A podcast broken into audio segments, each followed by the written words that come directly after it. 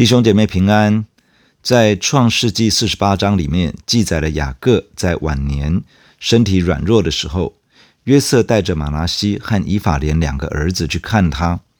雅各将约瑟的两个儿子收养为自己的儿子，如同流便、西缅是他的儿子一般。雅各为这两个孩子祝福，立以法莲在玛拿西以上。因着这两个孩子各自承受了一份祝福与产业，这等于是约瑟承受了双倍的祝福与产业。也就是说，约瑟等于是承接了长子的福分。原本约瑟看见父亲用右手按在以法莲的头上，心中不喜悦，希望父亲用右手按马拿西的头来为他祝福。但雅各没有听从，反而宣告马拿西和以法莲都必昌大。只是以法莲将会比玛拿西更加的兴盛。最后，以色列向约瑟宣告，神必定会将以色列人带回到列祖之地，也就是迦南地。而雅各从前从亚摩利人那里所得到的那块地，也要赐给约瑟作为产业，使得约瑟比众弟兄多得一份。今天我们要看创世纪四十九章的一到十八节。让我们先一起来祷告，亲爱的主，我们感谢你不断的透过圣经对我们的生命说话。今天求你也透过圣灵的开启，帮助我们领受神的话语。奉主耶稣的名祷告，阿门。创世纪四十九章第一节，雅各叫了他的儿子们来说：“你们都来聚集，我好把你们日后必遇的事告诉你们。”雅各的儿子们，你们要聚集而听，要听你们父亲以色列的话。雅各在离世之前，将他的儿子们聚集过来，他有话对每一个儿子说。这些话语的里面，有的是宣告了他们日后会遭遇的事情，有的是宣告他们所承受的福分与应许。二十八节这样说：这一切是以色列的十二个支派，这也是他们的父亲对他们所说的话。为他们所祝的福，都是按着个人的福分为他们祝福。所以这些内容不只是针对他们个人，更重要的是针对他们的后代子孙，是针对从他们要开始的以色列十二个支派所发出的预言。这些话语从父亲雅各的口中而出，但真正的源头是从神那里而来的话语。这里提到日后，意思是日子的尽头。圣经使用这样的语句时，可以指末时、末世，或者是遥远的将来。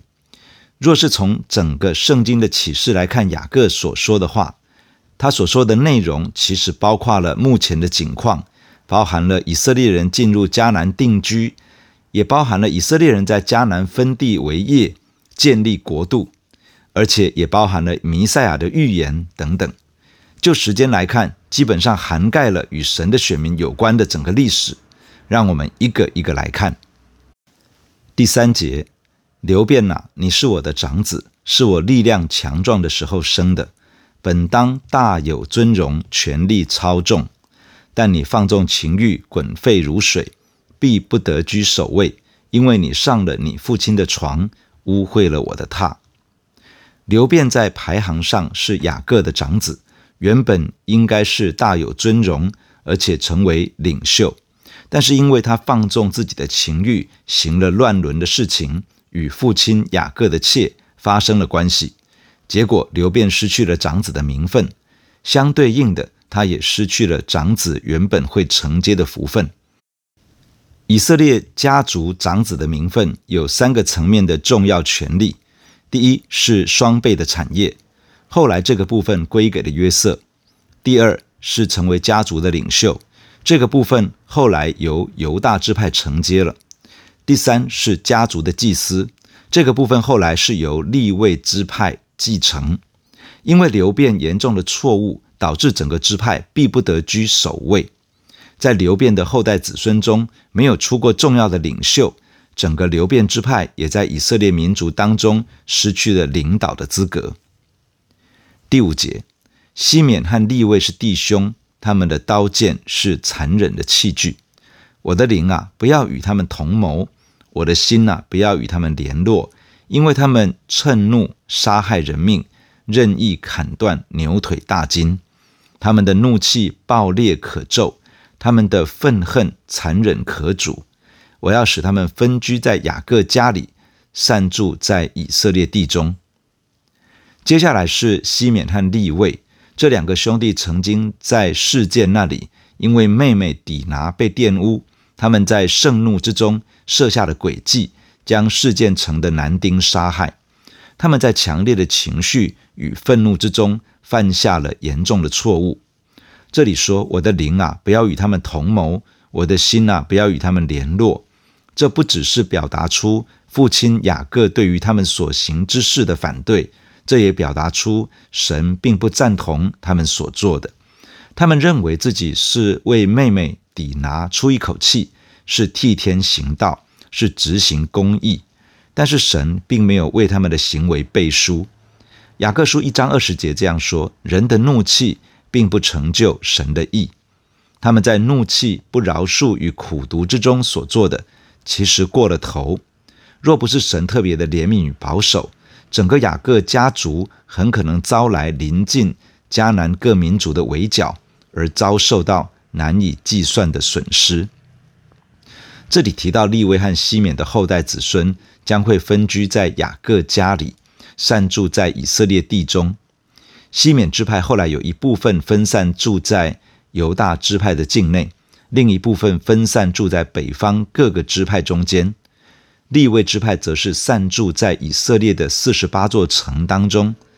这些历史的发展都应验了雅各的预言。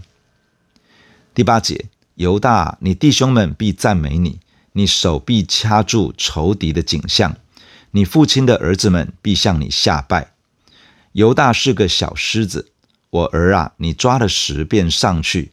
你屈下身去，卧如公狮，蹲如母狮，谁敢惹你？龟必不离犹大，杖必不离他两脚之间，只等细罗来到，万民都必归顺。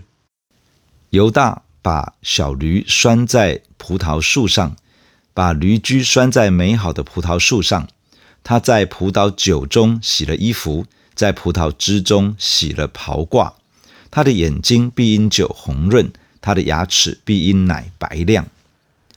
接下来是讲到犹大，犹大这个名字的意思是赞美，而犹大必得着弟兄们的赞美。这里说你的手必掐住仇敌的颈项，这是预言征战的得胜。犹大支派中出现了好多位军事的将领，迦勒、俄陀聂、以比赞都是属于犹大支派的军事将领。带领百姓征战得胜。这里提到你父亲的儿子们必向你下拜，这是预言犹大支派要成为家族的领袖，要成为执掌王权的支派。这里用狮子来形容犹大支派。狮子是群居的动物，母狮负责打猎，蹲如母狮代表了备战；公狮负责保卫家族，卧如公狮代表着警戒。小狮子负责享用，抓了食便上去。这象征出自于犹大支派的耶稣基督，在十字架上胜过了仇敌，并且升上高天，掳掠仇敌。这里说谁敢惹你，代表了犹大支派的威势强大，无人能及。这里提到龟必不离犹大，杖必不离他两脚之间。龟原来的意思是权杖。杖指的是立法者，这两者都代表了王权。这里说两脚之间，这指的是后裔。这里要说的是，国度的君王要出自于犹大的后裔，而且犹大的后裔要在国度中长久做王，执掌王权。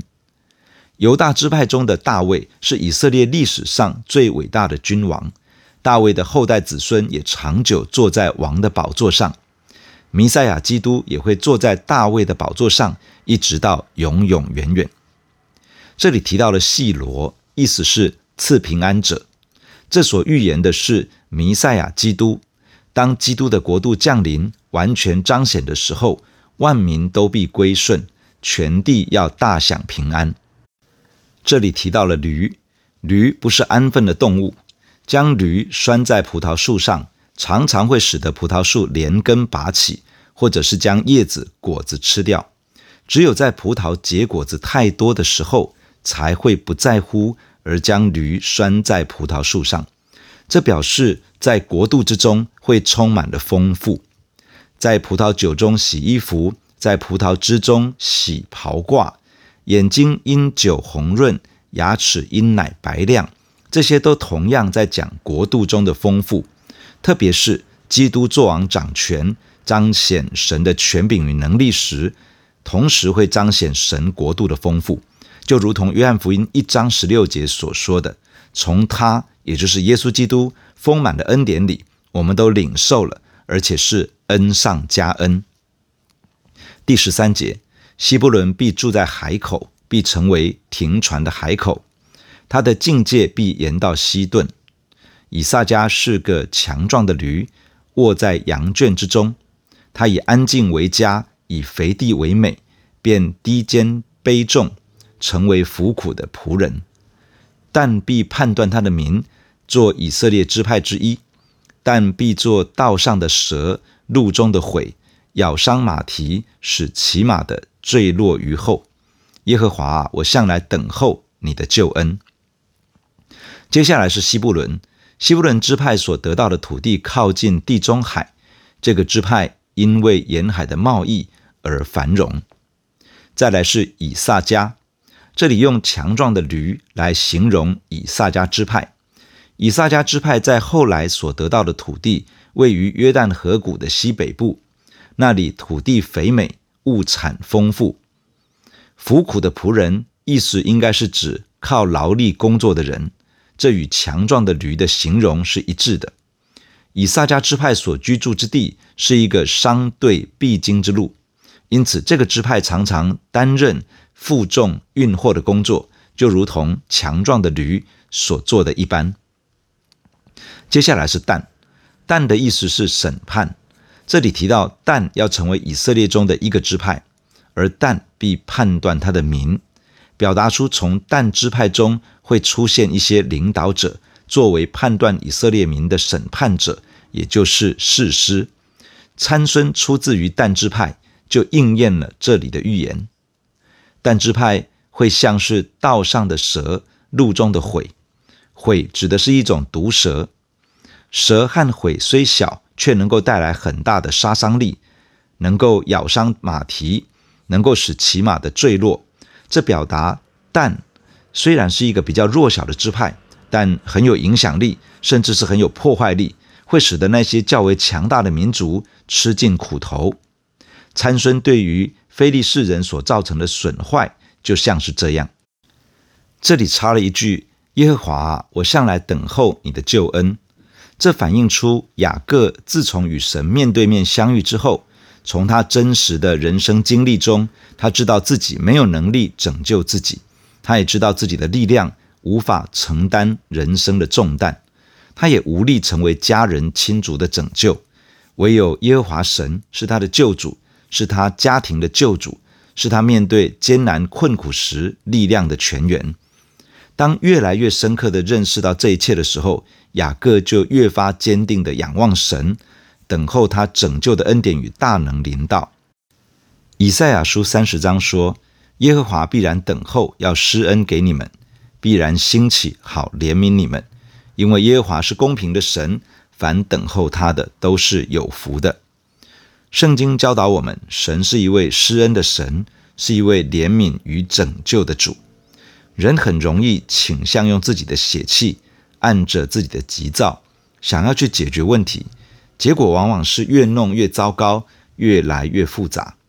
求主帮助我们，积极地寻求神，领受他的智慧，配合他的工作，等候他的作为。弟兄姐妹，让我们一起在神的面前来祷告。主，我们感谢你，透过神的话语对我们的生命说话。主，我们从这些列祖的身上看到，在一个世代所做的，其实会影响到后面的世世代代。在流便的身上是这样，在西缅利未的身上也是这样。主，你施恩帮助我们，让我们不断地做出对的选择，做出敬畏神的回应，好让我们跟我们的世世代代可以活在神你自己的祝福之中。主，我们感谢你，你是那位赐平安的主。谢谢你，你已经来到，你已经借着你在十字架上成就的一切，来供应我们生命中各式各样的需要。谢谢你，你就是那位赐平安的神，你成就了救赎，你真的能够翻转一切。主帮助我们在你的面前耐心的等候你的救恩，耐心的寻求你的面，殷勤的寻找你自己。主帮助我们遇见你，帮助我们领受从你来的智慧，帮助我们知道如何的与你同工，与你配合，帮助我们明白如何看见你的工作。主帮助我们一次又一次的学习，好让我们养成一种习惯，能够在我们的生活当中等候你自己的作为，等候你的救恩，帮助我们脱离一切的急躁，脱离所有一切血气的缠绕，好让我们的心安静下来。与你配合，看到你的作为大大的彰显。主赐福在我们的身上，引导每一天与我们同在。奉耶稣基督的圣名祷告，阿门。